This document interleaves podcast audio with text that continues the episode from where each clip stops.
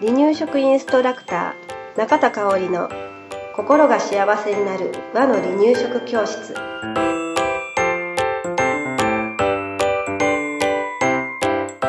第1回始まりました。私番組アシスタントを務めさせていただきます山本智子です。よろしくお願いします。この番組は一般社団法人離乳食インストラクター協会代表理事で家庭的保育所施設長中田香織が離乳食の基本や進め方レシピなどをママと赤ちゃんに寄り添いながら紹介します。低年齢児専門保育士の中田香織だからこそ話せる赤ちゃんや離乳食への思いがたくさん詰まっています。離乳食生活をもっと楽しく過ごせるヒントを見つけてくださいね。それでは香織さんよろしくお願いします。はいこんにちは。今日からよろしくお願いします。お願いします。ちょっと緊張してます、うん、カミカミでしたね。はい。はい頑張ります。はい頑張りましょう。はい。では早速ですが自己紹介をお願いします。はい、えー中田香織と申します。皆さんよろしくお願いします。先ほどからもご紹介していただいていますけれど一般社団法人離乳食インストラクター協会の代表理事と家庭的保育所の施設長をしています。離乳食インストラクター協会と家庭的保育所を運営されているのですか？はいそうなんですよ。もともとはね母が40年以上前から自宅で自宅の一室を開放して0歳児の赤ちゃんを45人お預かりするという保育所からスタートしてるんですけれどその保育所を途中から私も保育士として働き始めてそこから母の後を継いで運営を始めました。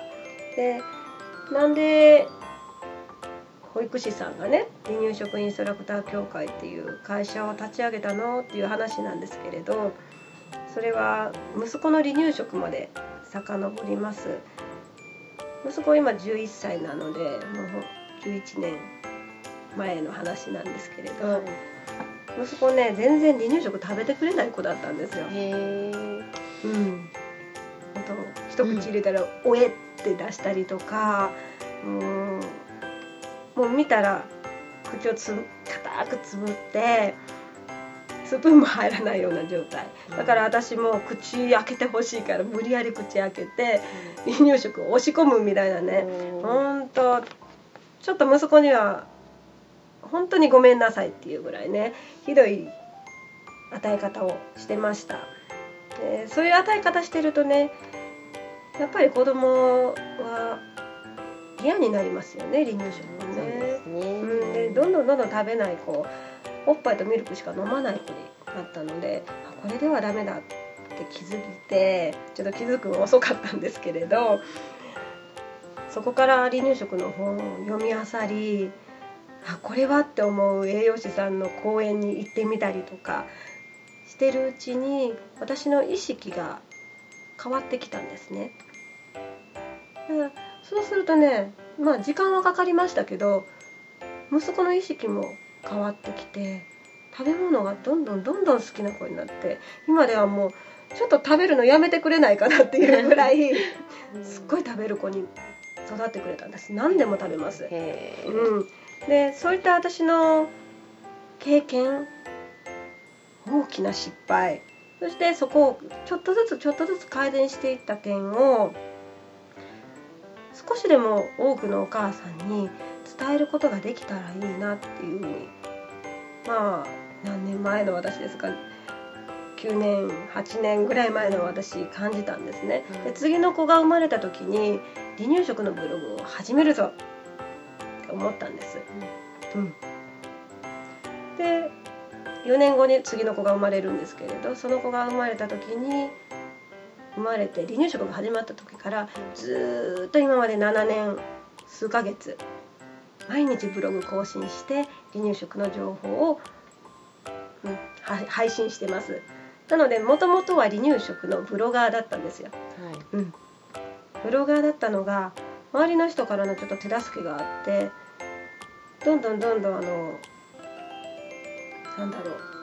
どんどんどんどん人に見てもらえるようになってきて、はい。で離乳食の会社ちょっと立ち上げてみないなんていうお話をいただいてあ離乳食の会社を立ち上げると私の仲間が増えて私一人ではできなかった情報発信がどんどんどんどんできるんじゃないかな。これはすごいことだと思って離乳食の会社を立ち上げました。でうん現在に至るわけです、えー、素敵ですね。あーありがとうございます、うんでここでちょっと皆さんアシスタントの山本智子さんどんな人かちょっと気になりますよね。誰やねんっていう感じでね。ね。ちょっと私から紹介させてもらってもいいでしょうか。はいはい、えー山本智子さんです。はい。はい、はい、彼女も、えー最初から低年齢児のはい。お子さんの保育所、えっともともとはうん。6歳までいる保育所だけど、うんうん。2歳以上は見たことがまだないという。お。はい。低年齢児、うん。私と同じ。ちっちゃい赤ちゃんから幼児さうん。んの専門の保育士さんはい。です。で実はね彼女の息子と彼女の娘がうちの息子と娘と同級生。で幼稚園からずーっと同じはいはい。小学校まで行ってますで彼女はその流れで私の保育所の保育士としても今働いてくれてます。で実は地元の一個上の先輩はい。ということで 離乳食の協会を立て立ち上げる前から私の活動を応援して見守ってくれてる人なんですね。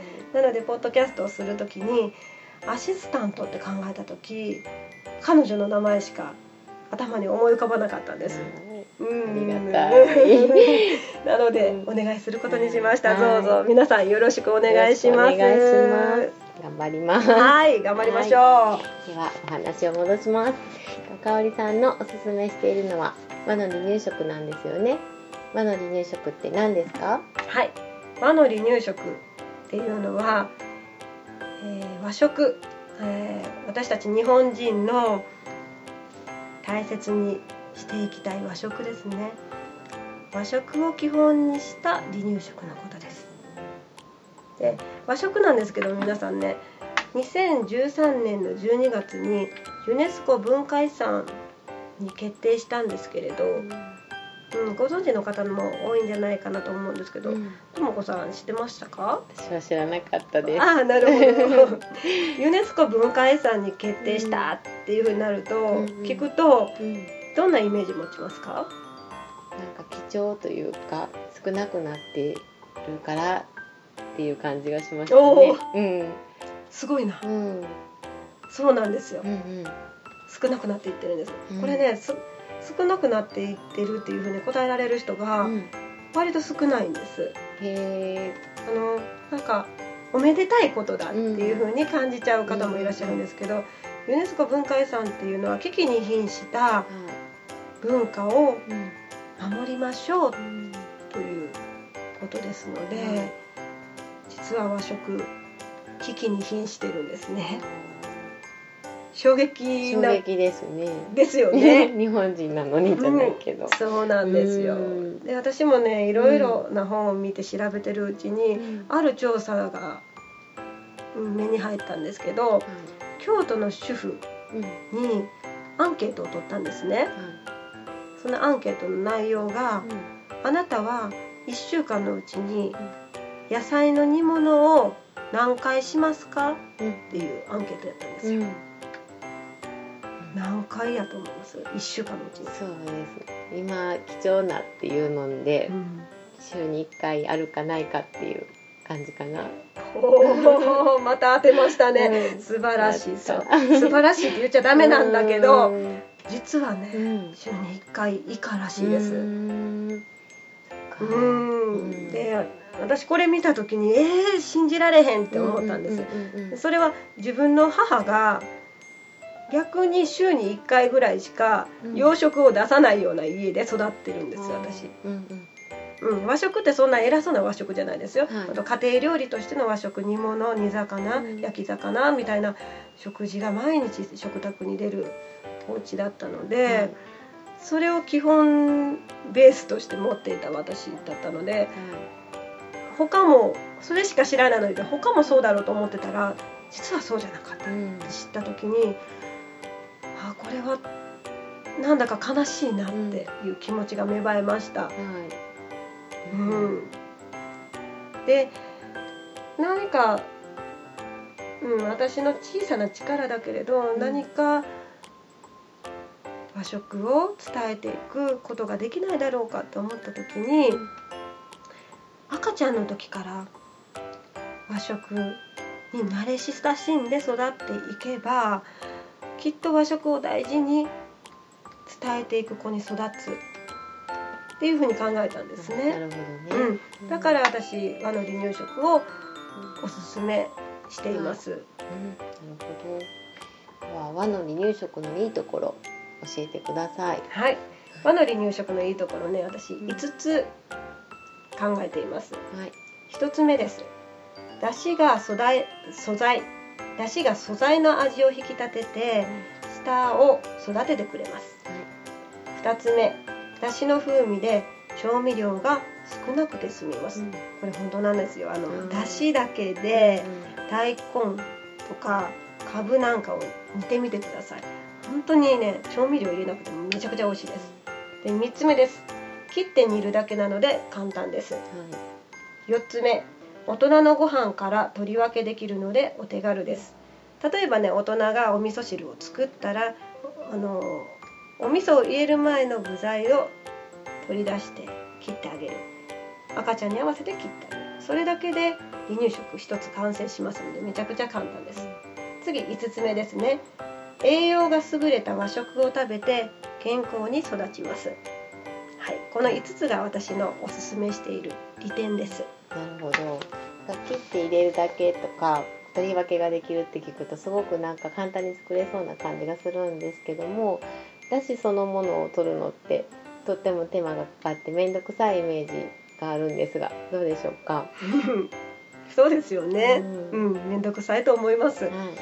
うんでもそうそうとともこさんはあれですよね、お出汁取ってるんですよね。そうですね。香織さんにだしの良さを聞いてうん。簡単だよっていう言葉でやってみたらすごく簡単だったし、うん、今はとってます。うん。はい。そう。でもお出汁を取る前っていうのはどうでした？どんなイメージ持ってました？うん、まず準備が大変そうなイメージで難しそうっていうのがありましたね。でも今は簡単に思えちゃう、うん、ですね。素晴らしいですね、うん。うん本当にねめちゃくちゃ簡単なので、今お出汁取ってない方はうんぜひお出汁の簡単さを発見してみてほしいなと思いますはい。そうですね。うんでは離乳食に使えるおすすめのお出汁は何でしょうか？はい6つあげますね、はい。まず1つ目昆布だし。かつお昆布だし。煮干しだし。しいたけだし。しいたけは干ししいたけですね、あと野菜だしとささみだしです。でこのお出汁6つどれもどれも美味しいんですけれどうん。はい。お出汁によって使える月齢が違ったりしますのではい。またこれはおいおい説明していきたいと思います。はい。楽しみにしてます。はいではお出汁に興味のある方へアドバイスはありますか？はいそうですね。もう本当に難しく考えないことですね。まずできそうなところからしてみる。例えば今顆粒だしお使いだったら顆粒だしではなくだしパックに変えてみる、うん、でだしパックあ結構簡単やんって思ったら次昆布使ってみようかな。あかつおも使ってみようかな。煮干しも使ってみようかなみたいな感じで少しずつ少しずつ自分ができるところから足を踏み入れてチャレンジしてみるっていうのが大事かなと思います。うん。うん、で一つ注意点なんですがはい。だしパック選ぶ時ね特に離乳食にだしパックを使う時は裏の原材料名必ず確認してください時々ね調味料が入ってるものがあるんですねでそれは大人にはいいかもしれないけれど赤ちゃんにはやっぱり内臓がまだ未熟なのでおすすめできないんですはい。うん、だからしっかりとそこを確認して、うん、購入する時は購入してください。はい。はい、で私のね和のおすすめしている和の離乳食の作り方などはこれからどんどんどんどんお伝えしていけたらいいなと思ってますのではいで私のブログなんかにもねたくさんレシピが載ってますので参考にしてみてくださいね。はいありがとうございます、はい。さああっという間に終わりの時間が近づいてきました、はい。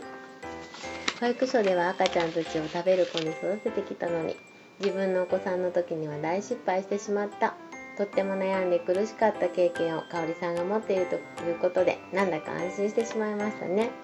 嬉しいですね。そうですね、えー離乳食インストラクター協会の代表理事とか保育所の施設長みたいなね偉そうな肩書き持ってますけれど実は自分の子供には失敗しまくりのもしかしたらあなたのそばにもいるかもしれないっていうようなお母ちゃんなんですよ。